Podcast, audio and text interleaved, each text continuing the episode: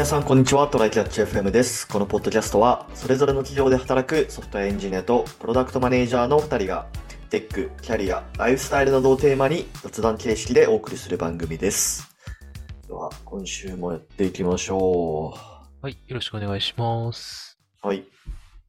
最近というか、まあ、今日収録日が1月29なんだけど、の前の日かな？の日曜日に結婚式に行ってきたんですよ。友達の。というか、お友達だな。うん。はい。そう。でね、あの結婚式にはご祝儀があるわけで、あの、まあ、診察、診察を手に入れないといけないわけですよ。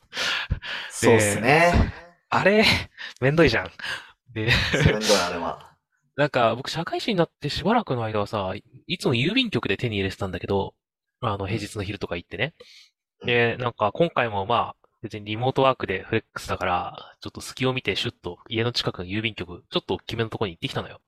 はい。もう、目安で言うと、窓口、郵便の窓口だけで3個ぐらい、3窓口あるくらいのサイズのところに行ってきたんだけど、はい。はい。はい。診察は置いてないですって言われて、で、なんですやめたのか？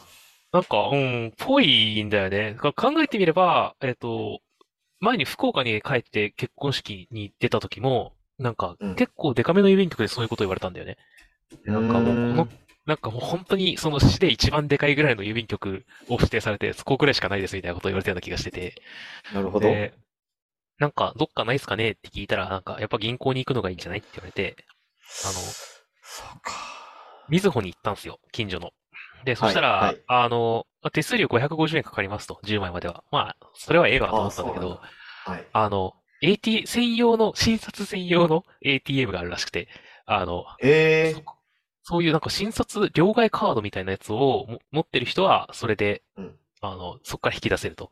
で、そうじゃない人は窓口で待ってねって言われたんだけど、なんかうん、こう、15分 ?20 分待ちみたいな、もう平日の別にお昼時をもうちょっとずらしたんだけど、なんかおじいさんおばあさんが周りといて、でーなるほどね。15分とは言いつつ、明らかにその窓口での応答がさ、おぼつかないわけよ。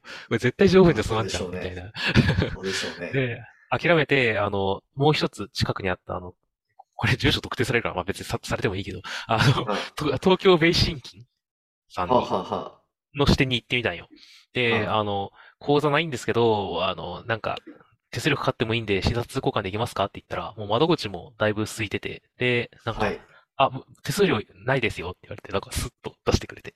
なんか、えめっちゃ良かった。マジで、マジでありがとう、東京ベイシンキンさん。なんか、何かで悩む、何かで、どこかと東京ベイシンキンに悩むことがあったら、僕は使おうと思います。ありがとうございました。っていうー、なるほど感じなね。んだけど。いや、でもさ、え、でもそれ平日のみ？ああ、でも、窓口が空いてればじゃない？ああ、いや、それは視点によると思うんだけど。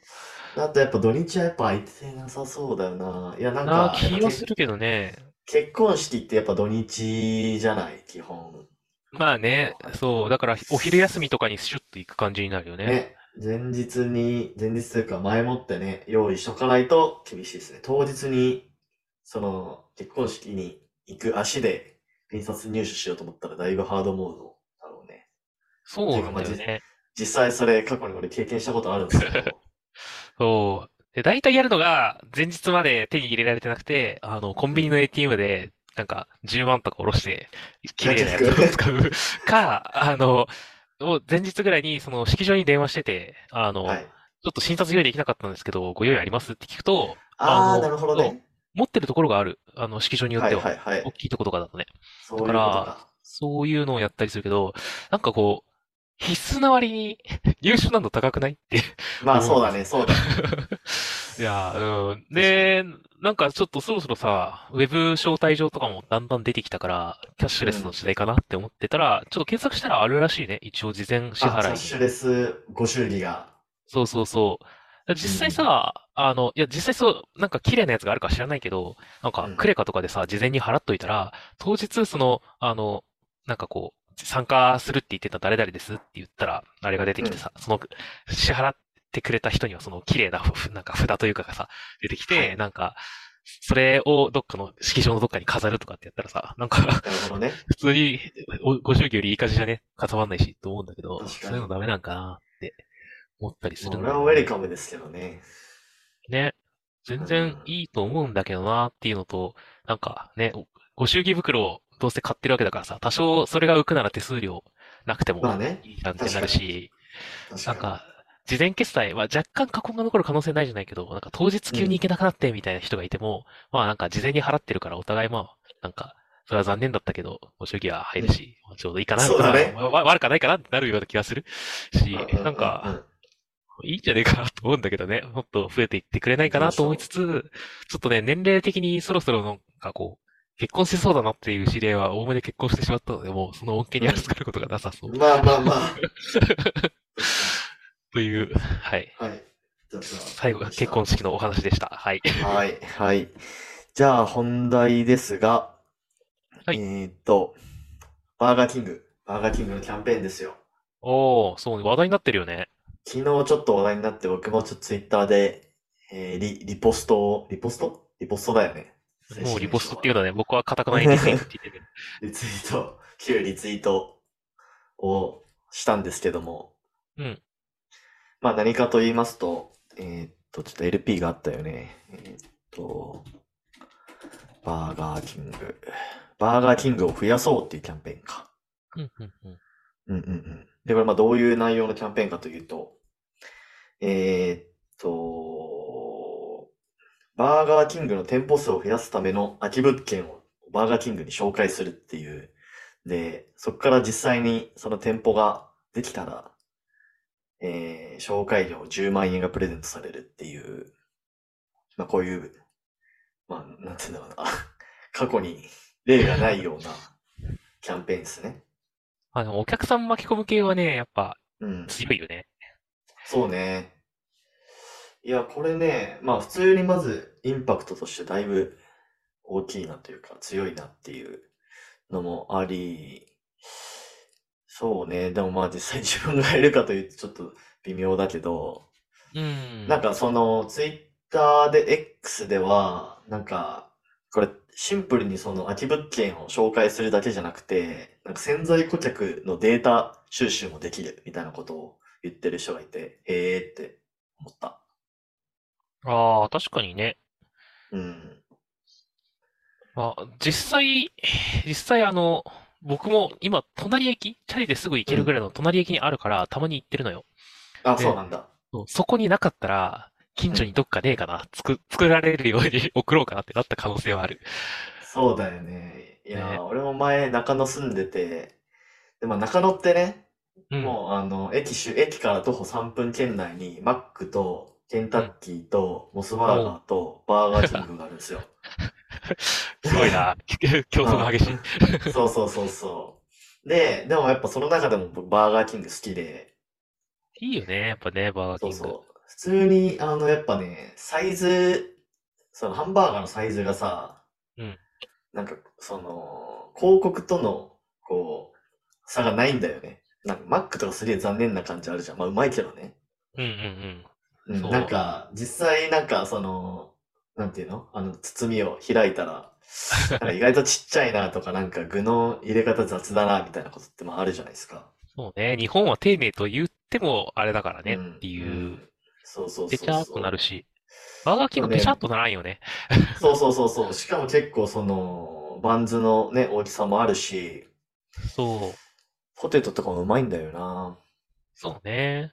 あの、うんワッパー、あの。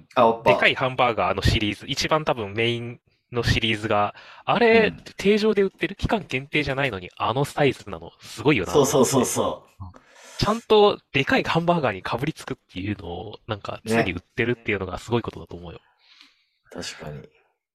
そのね、はバーガーキング、結構、やっぱり好きな人多いイメージがある？よくなんか話してうんうんて、やっぱはバーガーキングが好きって人、割と身近にもいるんだけど、なんかうん、なんせ店舗が、まあ東京はあるっちゃあるけど、なんか、地方に行くとより全然ないし、って感じがあるよね。そうだね。そうだね。だからまあそのないエリアの中でも、どこにニーズがあるんだっていう調査が、まあこれによってできるわけですよね。多分。そうだよね。僕、福岡にいた頃バーガーキングを見た覚えがほぼないんだよね。そう、俺も全然ね、東京来てから、バーガーキングっていうものがあるのかと。あ今ググったけど、博多駅にあるけど、博多駅できたの最近じゃねえかな、これもしかして。いや、最近ってここ10あ、年とかじゃねえそうなんだ。僕が知らないぐらいの。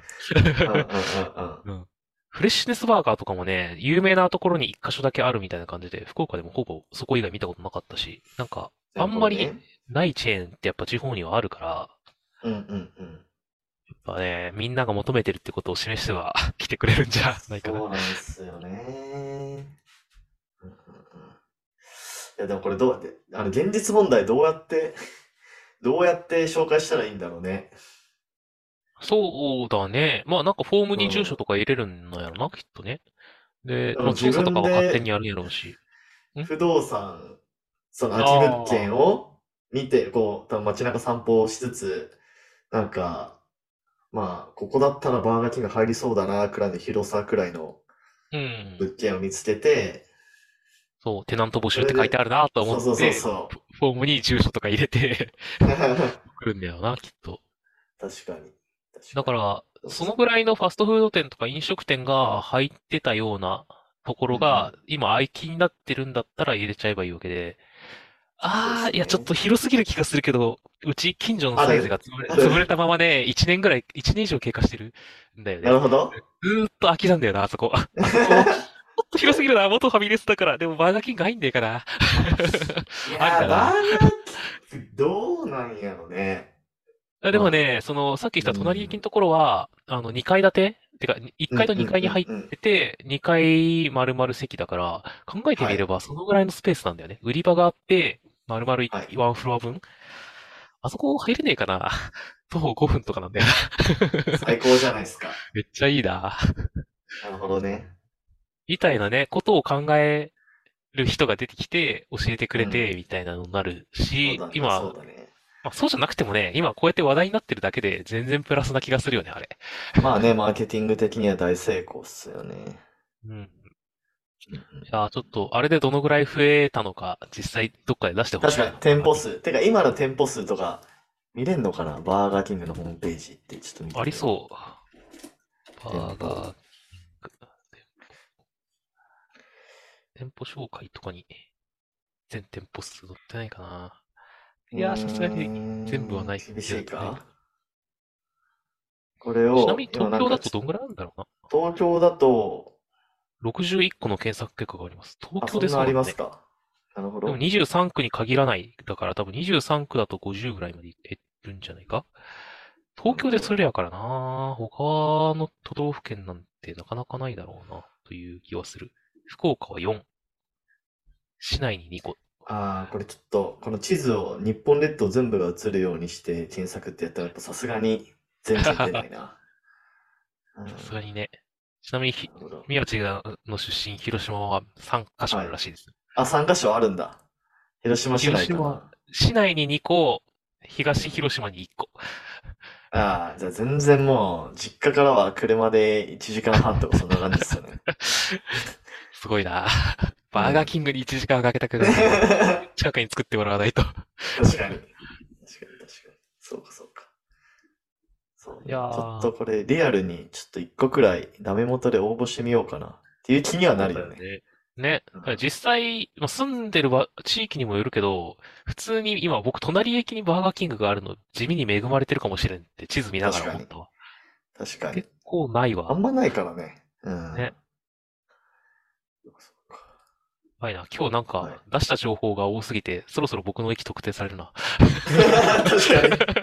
めちゃめちゃ情報出たでも言ってたしな。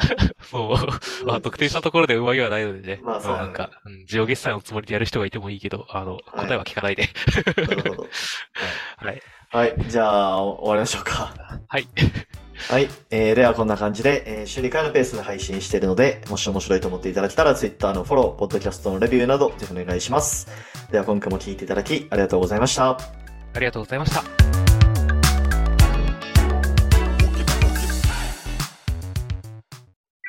And now, a short commercial break. 現在エンジニアの採用にお困りではないですか？候補者とのマッチ率を高めたい、辞退率を下げたいという課題がある場合、ポッドキャストの活用がおすすめです。音声だからこそ伝えられる深い情報で候補者の興味関心を高めることができます。株式会社ピトパでは企業の採用広報に役立つポッドキャスト作りをサポートしています。気になる方はカタカナでピトパと検索し、X またはホームページのお問い合わせよりご連絡ください。